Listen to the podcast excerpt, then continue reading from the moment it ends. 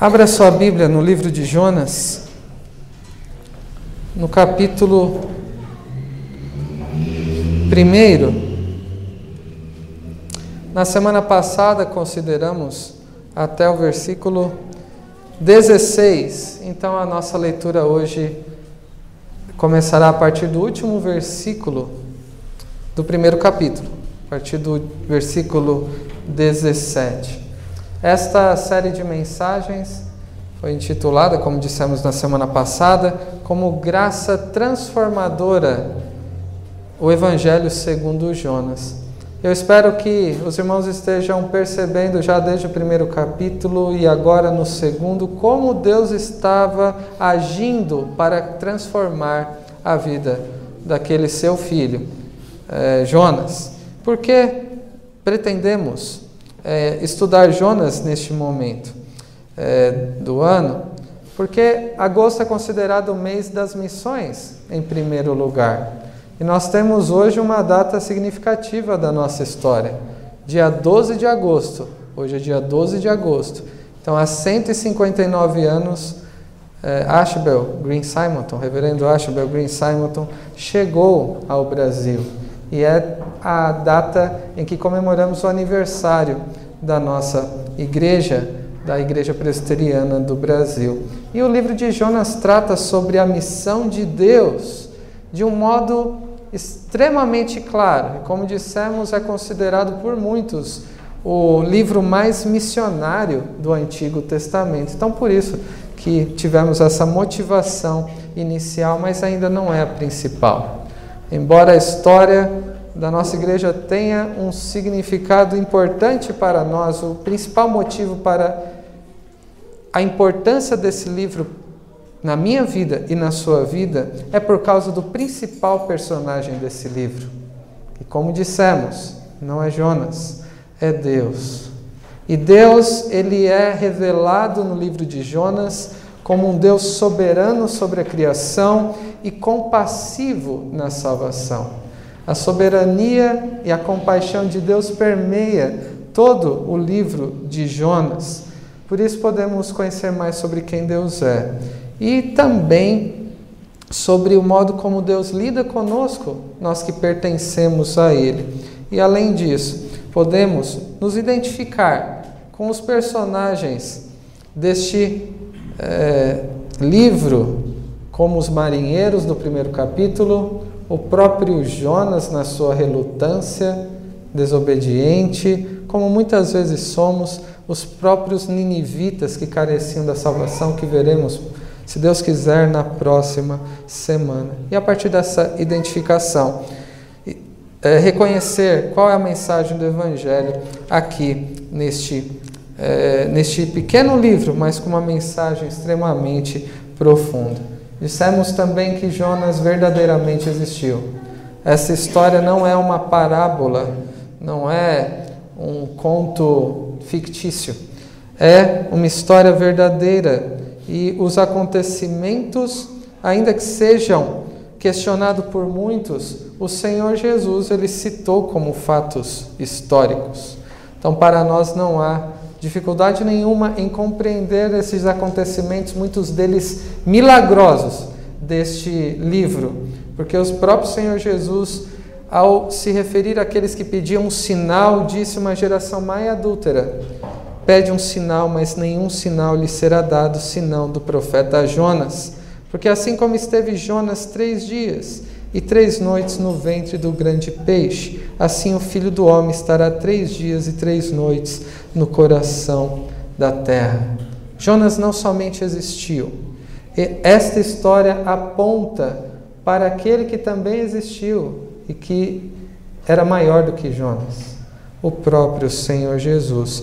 E na noite de hoje teremos a oportunidade de considerar sobre esta referência que o Senhor Jesus faz aqui da, do sinal de Jonas, sobre o fato de Jonas ter passado três dias e três noites no, no ventre do grande peixe. E a referência é o próprio é, fato do Senhor Jesus ter morrido, passado três dias e três noites no ventre da terra, ter sido sepultado mas ele ressuscitou, assim como Jonas também, depois de três dias, foi é, vomitado para a terra também.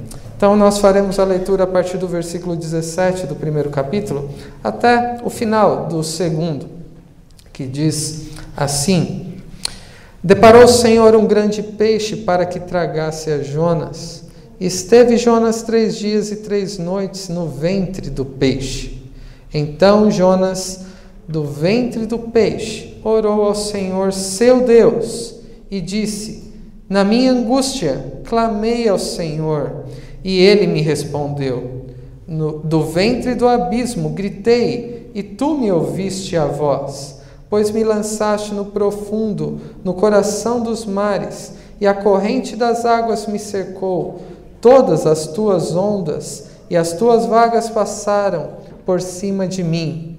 Então eu disse: Lançado estou de diante dos teus olhos, tornarei porventura ver o teu santo templo. As águas me cercaram até a alma, o abismo me rodeou e as algas se enrolaram na minha cabeça. Desci até os fundamentos dos montes, desci até a terra, cujos ferrolhos se correram sobre mim para sempre. Contudo, fizeste subir da sepultura a minha vida, ó Senhor meu Deus. Quando dentro de mim desfalecia a minha alma, eu me lembrei do Senhor e subiu a ti a minha oração no teu santo templo. Os que se entregam à idolatria vã abandonam aquele que lhes é misericordioso, mas com a voz do agradecimento eu te oferecerei sacrifício. O que votei, pagarei. Ao Senhor pertence a salvação. Falou, pois, o Senhor ao peixe, e este vomitou a Jonas na terra. Bondoso Deus e Pai, obrigado por podermos estar diante da tua palavra neste momento tão importante na nossa vida, semana após semana, que é um momento de culto solene ao Senhor. E como principal parte desse culto, que a tua palavra é aberta, rogamos que o Senhor seja propício a nós, pecadores. E apesar da nossa é, limitação, da nossa é, dificuldade de compreender as coisas espirituais, muitas vezes, rogamos que o Senhor jogue luz sobre nós, que o Senhor nos ilumine sobre, é, com o teu Santo Espírito que habita em nós, para que vejamos com clareza o que observarmos na tua palavra, para que ouçamos com é, clareza também aquilo que o Senhor tem a nos dizer e que aprendamos a partir deste relato verídico de Jonas o que o Senhor requer de nós e, sobretudo, quem tu és. É o que nós rogamos no nome santo de Jesus. Amém. Na semana passada nós vimos sobre o chamado, a vocação de Jonas, da sua omissão a compaixão. Porque no início do capítulo do livro de Jonas, na verdade, ele não estava disposto a morrer por milhares. E ele foi omisso naquilo que era o chamado de Deus para ele, para pregar contra os assírios. Uma mensagem de ira da parte de Deus. Mas no final do capítulo nós vimos como ele se dispôs a ser lançado ao mar, a morrer para salvar alguns marinheiros. E esse foi o primeiro aspecto que vimos do modo de Deus estar transformando aquele seu servo, da sua omissão até o momento em que ele teve compaixão. Hoje nós veremos sobre o tema da oração. E este segundo capítulo é quase na sua totalidade a oração que Jonas fez no ventre do peixe. Então, o nosso tema hoje será a oração, gratidão pela salvação. Pois é isso que Jonas expressa aqui. No versículo 17, nós lemos que deparou o Senhor um grande peixe para que tragasse a Jonas. Esteve Jonas três dias e três noites no ventre do peixe. Após passar o primeiro capítulo fugindo da presença do Senhor, como se isso fosse possível. Jonas sendo um pecador, insensível por causa do seu pecado, do seu egoísmo, ainda que possamos entender a difícil tarefa que Deus havia proposto a ele, para pregar contra aqueles que eram tão perversos, tão violentos, que ele poderia até ser morto ou torturado, é, ou outros tipos de violência ele poderia sofrer. Mas ainda assim vemos o que o pecado causa na vida de alguém: insensibilidade, relutância em obedecer a Deus, tolice de pensar que pode se esconder de Deus. Então ele estava fugindo da presença de Deus. Como alguém já disse a respeito do primeiro capítulo, ele estava as, virado de costas para Deus, indo para o lado oposto em sua desobediência. E vemos também a maneira como Deus soberanamente o impediu de chegar a Tarsis. No primeiro momento parece que Deus não está fazendo nada, que Jonas pode tomar as próprias decisões, ir para o lado oposto, que Deus não vai impedi-lo. Na verdade, Deus mandou uma tempestade para impedi-lo de chegar a Tarsis. Deus enviou uma tempestade na vida de Jonas naquele momento para discipliná-lo. E depois de todos aqueles acontecimentos, ele dormindo, e há também um paralelo com o Senhor Jesus, que estava dormindo em paz em meio a uma tempestade, os discípulos ficaram apavorados, até que ele demonstrou como Deus, o domínio que ele tinha sobre a criação. Enquanto Jonas, no seu pecado, estava dormindo, insensível com a voz de Deus e também com aquela tempestade da providência de Deus ao seu redor. Após ser lançado ao mar, e muitas vezes nós, semelhantemente a, a as figuras que foram mostradas às crianças, nós imaginamos que Jonas, ele assim que caiu, o peixe já estava ali esperando para abocanhá-lo. É até curioso, né? Os, eh, os desenhos que nós vemos. Ele nem tinha caído do barco, o peixe já estava com a boca aberta perto dele. O fato é que nós vemos que depois dele ser lançado, aqueles homens viram que a tempestade havia cessado. E para eles, eles tinham sacrificado um inocente. Eles tiveram tempo de oferecerem sacrifícios ao Senhor, fazerem votos ao Senhor, se consagrarem ao Senhor, e então o Senhor deparou um grande peixe. É, as crianças disseram baleia. E creiam, tem versões da Bíblia que dizem baleia, mas a expressão aqui é um grande peixe é um monstro marinho, algo dessa natureza. Já procuraram nomear que tipo de bicho seria esse? Alguns dizem aquela, aquele bicho cachalote. Mas o fato é que se isso fosse importante, estaria aqui para nós. Fato é que o Senhor deparou um grande peixe. Na verdade que um dos assuntos que mais ressaltam na narrativa de Jonas é o grande peixe, é a baleia, mas o peixe não é tão importante assim. É mencionado na nossa versão em apenas três versículos, dos quase 50 versículos que, que o livro de Jonas tem aqui. Mas quando nós vemos que o Senhor deparou um grande peixe, nós percebemos que o ponto-chave aqui não é o grande peixe da história, mas é o grande Deus por detrás dessa história.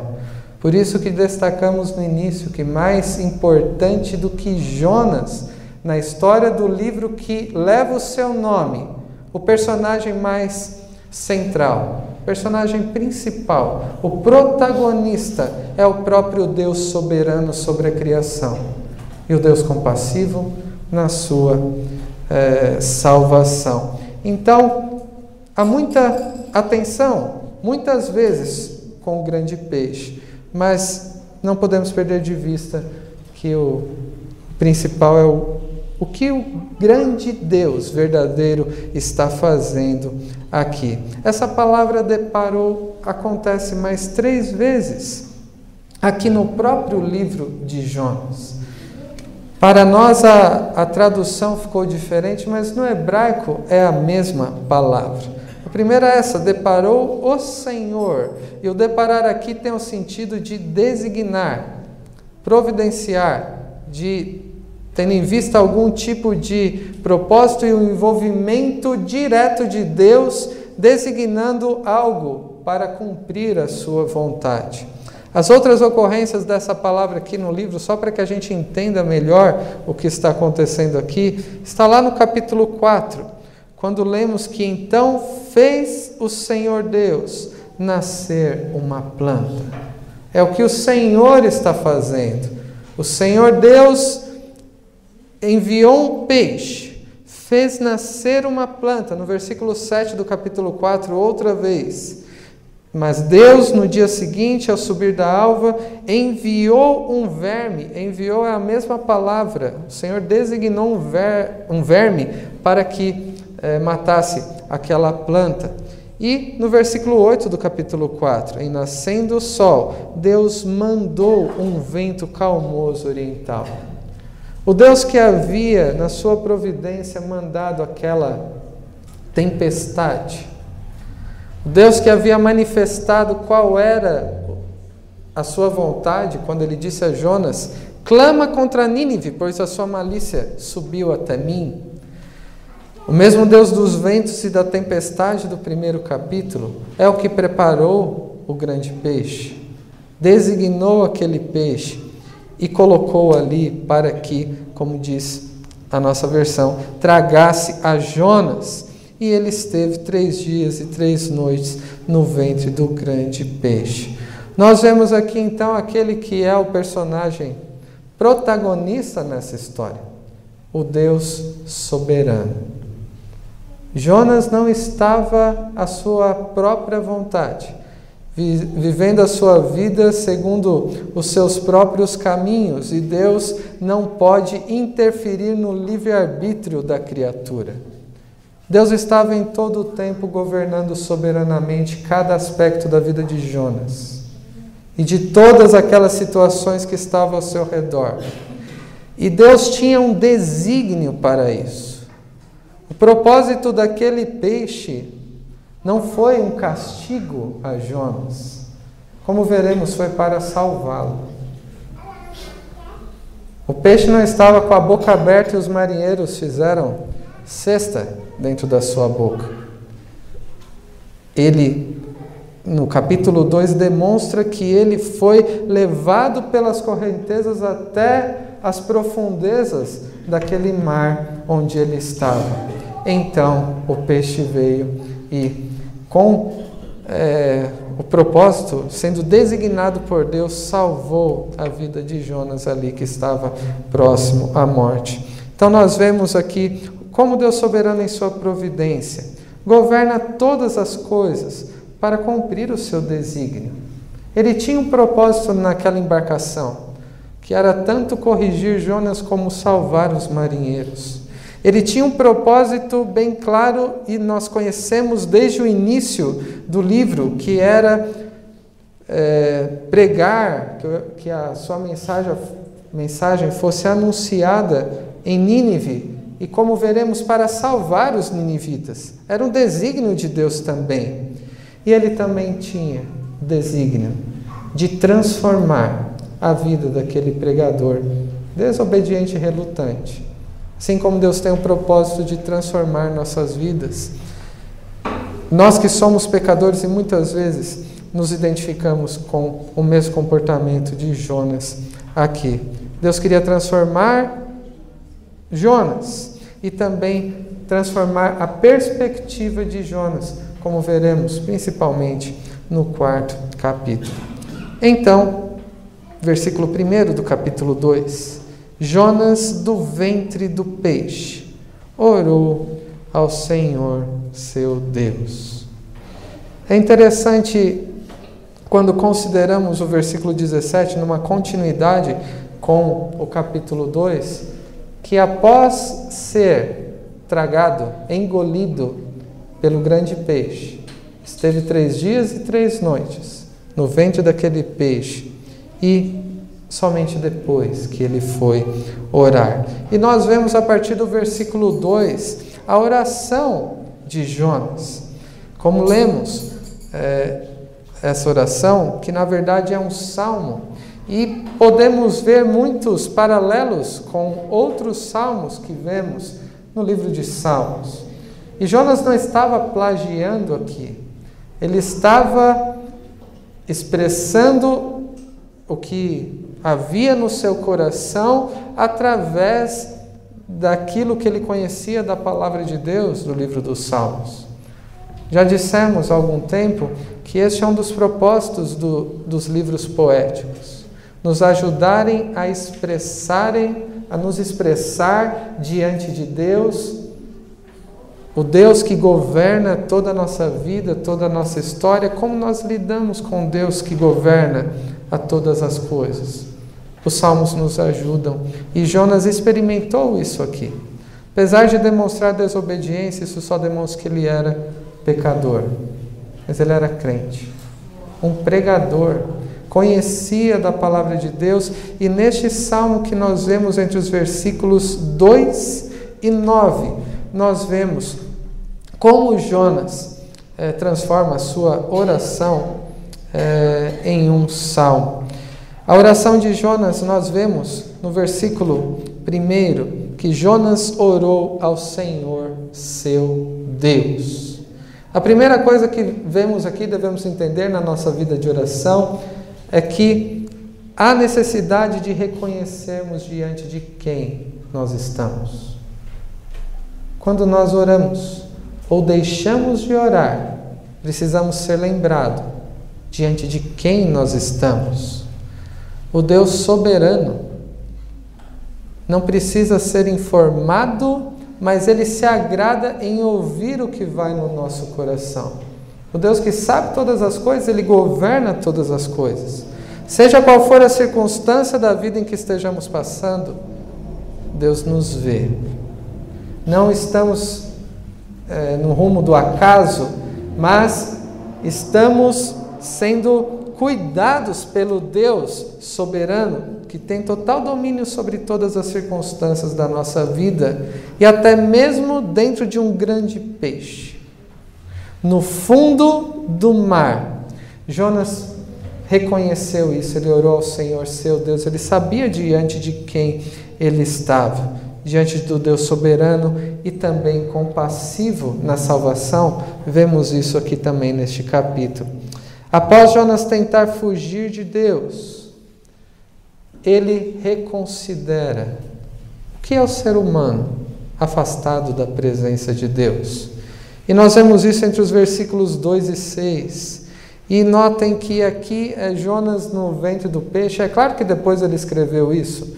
Teve edição posterior. O fato é que ele orou dentro do grande peixe, ele não pegou uma prancheta, um pedaço de papel e e começou a escrever no joelho. Mas ele orou ao Senhor e depois ele registrou tudo aquilo que ele havia passado. E por isso que temos diante de nós. Então, a partir do versículo 2, ele está lembrando o que aconteceu naqueles momentos em que ele foi jogado ao mar. E é uma poesia, é um salmo, e devemos perceber aqui a, é, o tipo da linguagem que ele está usando, mas ao mesmo tempo procurando compreender em qual contexto que ele estava. Enquanto seguirmos a leitura aqui até a primeira parte do versículo 6, procure imaginar Jonas após ser jogado ao mar, ele sendo levado pela correnteza até o fundo do mar. E que desesperador foi, e que angustiante foi para ele passar por aquela situação. Quando ele diz: Na minha angústia, clamei ao Senhor e ele me respondeu. Do ventre do abismo gritei e tu me ouviste a voz, pois me lançaste no profundo, no coração dos mares, e a corrente das águas me cercou. Todas as tuas ondas e as tuas vagas passaram, por cima de mim. Ele não diz que os marinheiros me jogaram aqui, por isso que eu estou afundando. Ele estava lá porque ele estava diante do Deus soberano e ele, na sua desobediência, foram as consequências, ele estava naquela situação pela vontade de Deus. Então, no versículo 4, ele diz: Lançado estou de diante dos teus olhos aquele que fugia de Deus, agora ele está sentindo na pele. O que é o ser humano? Afastado da presença de Deus. Tornarei porventura a ver o teu santo templo?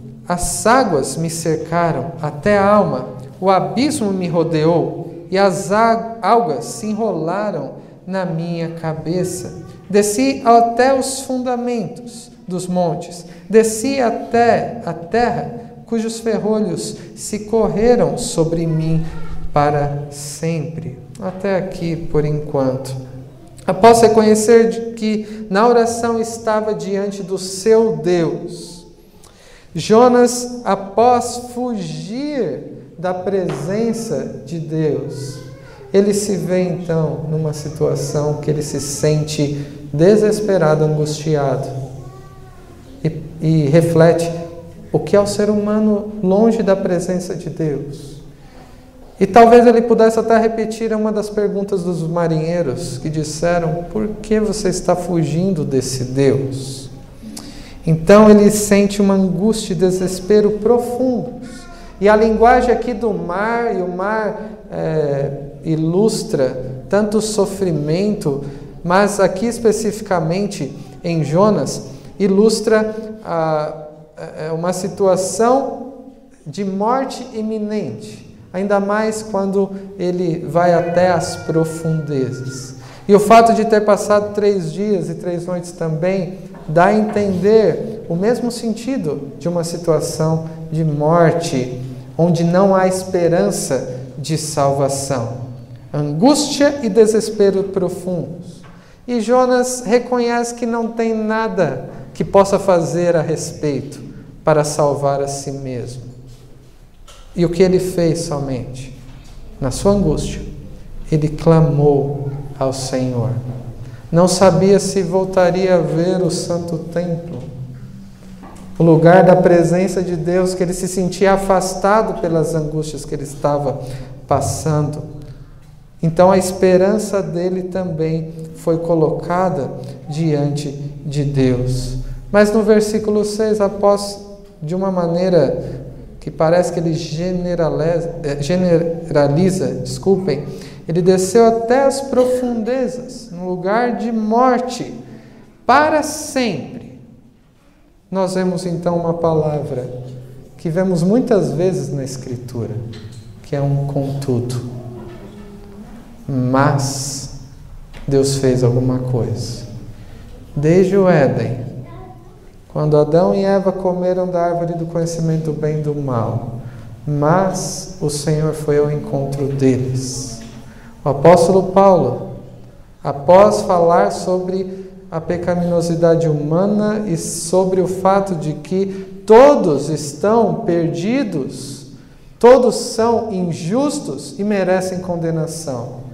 O apóstolo Paulo diz lá em Romanos 3, 21, mas agora se manifestou a justiça de Deus em Cristo Jesus. Por isso vemos também o Evangelho em Jonas numa situação de desespero, angústia e morte, nós vemos um contudo, um mas. O Deus que havia dado uma ordem no início, que enviou a tempestade, que designou um grande peixe, o salvou também da morte e depois o colocou na terra novamente para que vivesse e aprendesse a obedecer. O Deus da salvação era o Deus dele. E nós entendemos aqui que no versículo 6, o contudo fizeste subir da sepultura a minha vida, ó Senhor meu Deus. Foi a salvação que Deus enviou a Jonas. Quando o grande peixe o engoliu, ele esteve em segurança, desconfortável é verdade, mas em segurança ele foi salvo por Deus.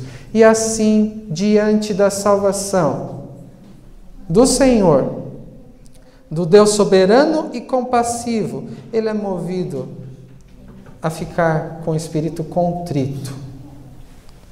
Em outras palavras, quebrantado. Ele se lembrou do Senhor, e nós vemos isso nos versículos 7 e 8. Quando dentro de mim desfalecia a minha alma, eu me lembrei do Senhor, e subiu a ti a minha oração no teu santo templo. Os que se entregam à idolatria vão abandonam aquele que lhes é misericordioso. Então Jonas, ele, ao Deus o salvar, ele reconhece também quem ele é e se arrepende. Ele expressa confiança e esperança na misericórdia de Deus e diz que aqueles que se apegam em outras coisas que não em Deus, que é a idolatria, abandonam aquele que é misericordioso. E Jonas estava no início da história, se apegando em outra coisa que não em Deus. Mas aqui ele está sendo corrigido, disciplinado pelo Senhor. Então, no versículo 9, ele expressa: com a voz do agradecimento, te oferecerei sacrifício. O que votei, pagarei. Ao Senhor pertence a salvação. Diante da salvação, ele expressa gratidão. Ele se compromete à obediência. É, tanto no aspecto do sacrifício como aos seus votos, assim como os marinheiros o fizeram. E ele declarou que somente Deus pode conceder salvação. Essa declaração que somente Deus pode conceder salvação, que repercute nas Escrituras de um modo extremamente vívido. Jonas estava aprendendo também. Ele precisaria entender que Deus ele demonstra misericórdia com quem Ele quer, porque Deus é Deus. Ele é soberano e compassivo, Ele salva quem Ele quer, não a quem Jonas quer. Então, essa oração de Jonas demonstra que a salvação de Deus, quando eu e você compreendemos o fato de que o Senhor nos salvou, nos conduz ao arrependimento dos nossos pecados a confiança verdadeira no Senhor, não no que podemos fazer por Ele, mas no que Ele fez por nós. E há uma vida de obediência. Que vemos uma expressão disso nos marinheiros e nos ninivitas, e que Jonas também teria de aprender mais a respeito. Então, versículo 10, nós lemos que falou, pois, o Senhor ao peixe, e este vomitou a Jonas na terra. Depois do peixe engolir Jonas para salvá-lo, Jonas foi vomitado por ordem de Deus na terra. Jonas compreendeu que, mesmo tendo orado como poucas vezes na sua vida, de uma forma tão bela, tão é, poética como está aqui. Tendo reconhecido a salvação, se arrependido dos seus pecados, ele estava sendo movido à obediência ao ser vomitado naquela praia. Ele não ficou isento de obedecer. Quando a gente compreende a salvação, nós somos movidos à obediência. Por isso que nós vemos na sequência do, do capítulo 3, veio a palavra do Senhor segunda vez a Jonas, dizendo: Dispõe-te, vai à grande cidade de Nínive e proclama contra ela a mensagem que te digo. Após ser salvo, isso não isentou Jonas de obedecer. Os nossos pecados não nos são desculpas para deixarmos de fazer aquela vontade do Senhor na nossa vida. Quando Deus nos corrige, devemos voltar onde nós erramos e cumprir aquilo que Deus requer de nós. E é isso que continuaremos vendo no capítulo 3, na semana que vem, se Deus quiser. O que e você podemos aprender dessa passagem de Jonas? Eu quero concluir com algumas aplicações. Vemos em primeiro lugar a respeito do Deus soberano que governa a todas as coisas. E na sua soberania, Deus não somente governa o mundo em que nós vivemos e o universo, mas Ele também atenta a nós de uma maneira muito é, cuidadosa e Ele usa da sua soberania para nos corrigir, para que sejamos conduzidos muitas vezes por tempestades ou por momentos de angústias, que Ele mesmo nos coloca para que nos voltemos para Ele e expressemos esperança e confiança somente nele. Como um pai se compadece dos seus filhos, o Deus compassivo nos corrige, nos disciplina sempre que nós precisamos, sempre que Ele vê que precisamos. Após a tempestade e esses momentos de angústia, Deus ele designou um grande peixe. Deus também ele age soberanamente na nossa vida, designando meios, que é a sua vontade, de formas diferentes para todos nós. Não espere um grande peixe nos engolir, mas Deus ele designa meios para que ele nos corrija, para que nos voltemos para o caminho dele para que nos arrependamos, expressemos a nossa gratidão pela salvação através de uma vida de obediência. Nossa vida é governada por Deus em cada detalhe. E Deus tem sempre o propósito de nos transformar cada vez mais conforme a imagem de Cristo. O Deus soberano não está distante. Ele sempre age em nossas vidas precisamos atentar para ver, à luz da palavra de Deus, o que Deus está fazendo em nossa vida. Em segundo lugar, nós vemos a respeito da oração. E é predominante aqui neste capítulo a oração de Jonas. O que foi necessário para que Jonas orasse? Ele ouviu uma ordem de Deus. Veio uma tempestade. Até o ímpio exortou para que ele clamasse ao Deus dele, o que ele não fez. Ele foi lançado às profundezas do mar, foi engolido por um grande peixe, passou três dias lá e então ele orou. O que eu e você precisamos na nossa vida para que a gente dê o lugar que é devido à oração? Muitas vezes a oração se torna mecânica, um hábito em momentos como acordar, deitar, na alimentação, mas não expressa gratidão pela salvação. Não evidencia um relacionamento cada vez mais íntimo que temos com o nosso Deus. Em que momentos nós oramos na nossa vida no dia a dia? Em quais locais? No meu trabalho não dá para orar. Na minha escola não dá para orar. Fale isso a Jonas, que orou num lugar mais improvável, inimaginável, que foi no ventre de um grande peixe.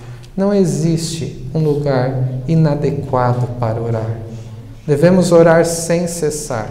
Não significa que chegaremos no trabalho ou nos estudos e seremos negligentes com todas as outras coisas, ficaremos orando o tempo todo, mas é, sempre estarmos em oração, mas também dedicarmos um tempo do nosso dia, especialmente à oração.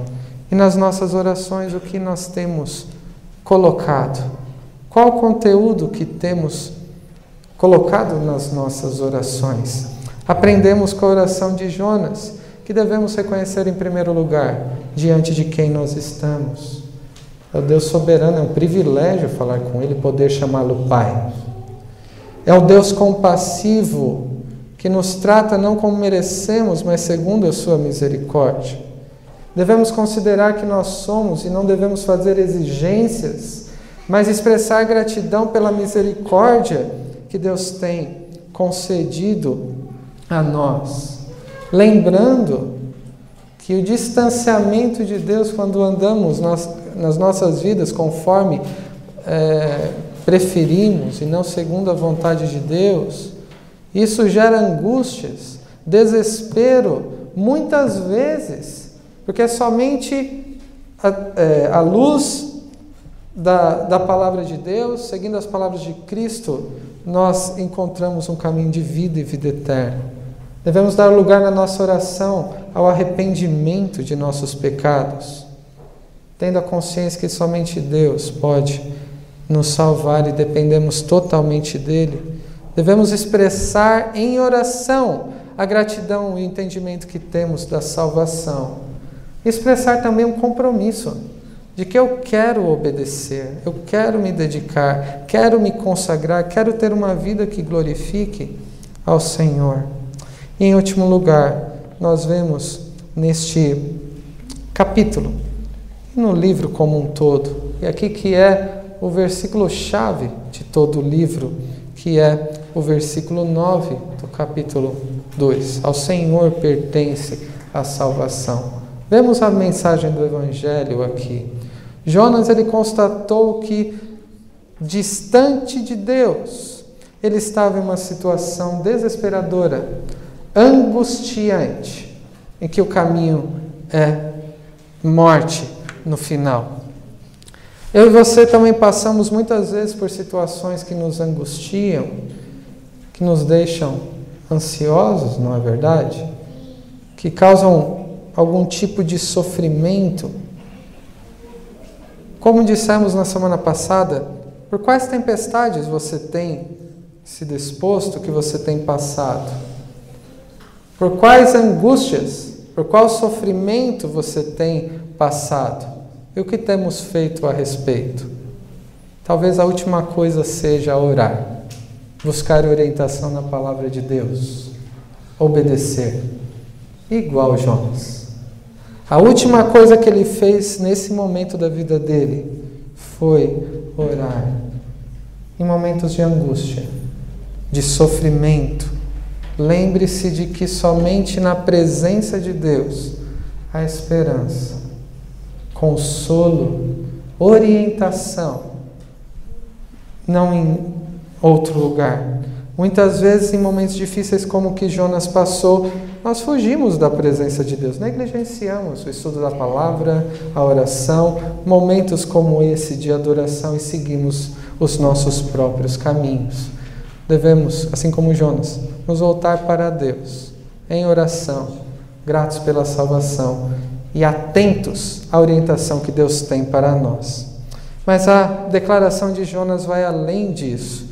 O capítulo 2 aponta para o Senhor Jesus, para o sinal de Jonas que Jesus falou sobre o fato de Cristo ter passado três dias e três noites no ventre do grande peixe, simbolizando a morte e a ressurreição de Cristo.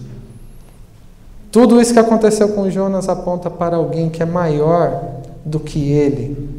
Jonas estava condenado à morte naquelas águas que, como muitas vezes no Antigo Testamento representam, como no dilúvio, o juízo de Deus. E ele estava por ele mesmo condenado sem esperança nenhuma, e Deus o salvou da morte. Enquanto isso, o Senhor Jesus se sujeitou à morte. Não foi salvo, ele morreu, padeceu, morreu, foi sepultado e ficou três dias para que eu e você pudéssemos ter vida e vida eterna. Como o apóstolo Paulo disse aos Filipenses, Tende em vós o mesmo sentimento que também houve em Cristo Jesus, pois ele, subsistindo em forma de Deus, não julgou como usurpação o ser igual a Deus. Antes, a si mesmo se esvaziou, assumindo a forma de servo, tornando-se em semelhança de homens e reconhecido em figura humana. A si mesmo se humilhou, tornando-se obediente, até a morte e morte de cruz.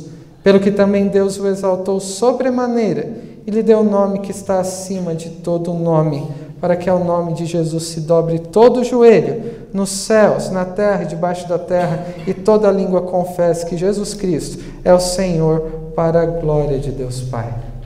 Jonas ele foi até o mais profundo abismo e foi salvo. Na humilhação de Cristo ele foi até a morte de cruz o ponto mais baixo da sua humilhação ainda foi sepultado, que pode ser considerado também uma intensificação da sua humilhação, até o momento antes da sua ressurreição. E nós vemos então aquele que se sujeitou a isso, a tamanha humilhação, à luz do Evangelho, neste livro de Jonas, porque eu e você também estávamos mortos, numa situação desesperadora, condenados no que dependesse de nós. Mas podemos ter esperança através do que Deus deparou para a nossa salvação, que foi enviar o seu Filho. Nós, à beira do inferno, ele nos resgatou da morte para a vida. E devemos ter confiança nisso somente. E esperança somente em Deus. Que você vivamos sempre na presença deste Deus soberano sobre as nossas vidas, em cada detalhe. O Deus que é compassivo também na salvação e nos revelou isso na palavra de Deus que nós conhecemos a respeito de Cristo, a boa notícia que é o Evangelho da salvação.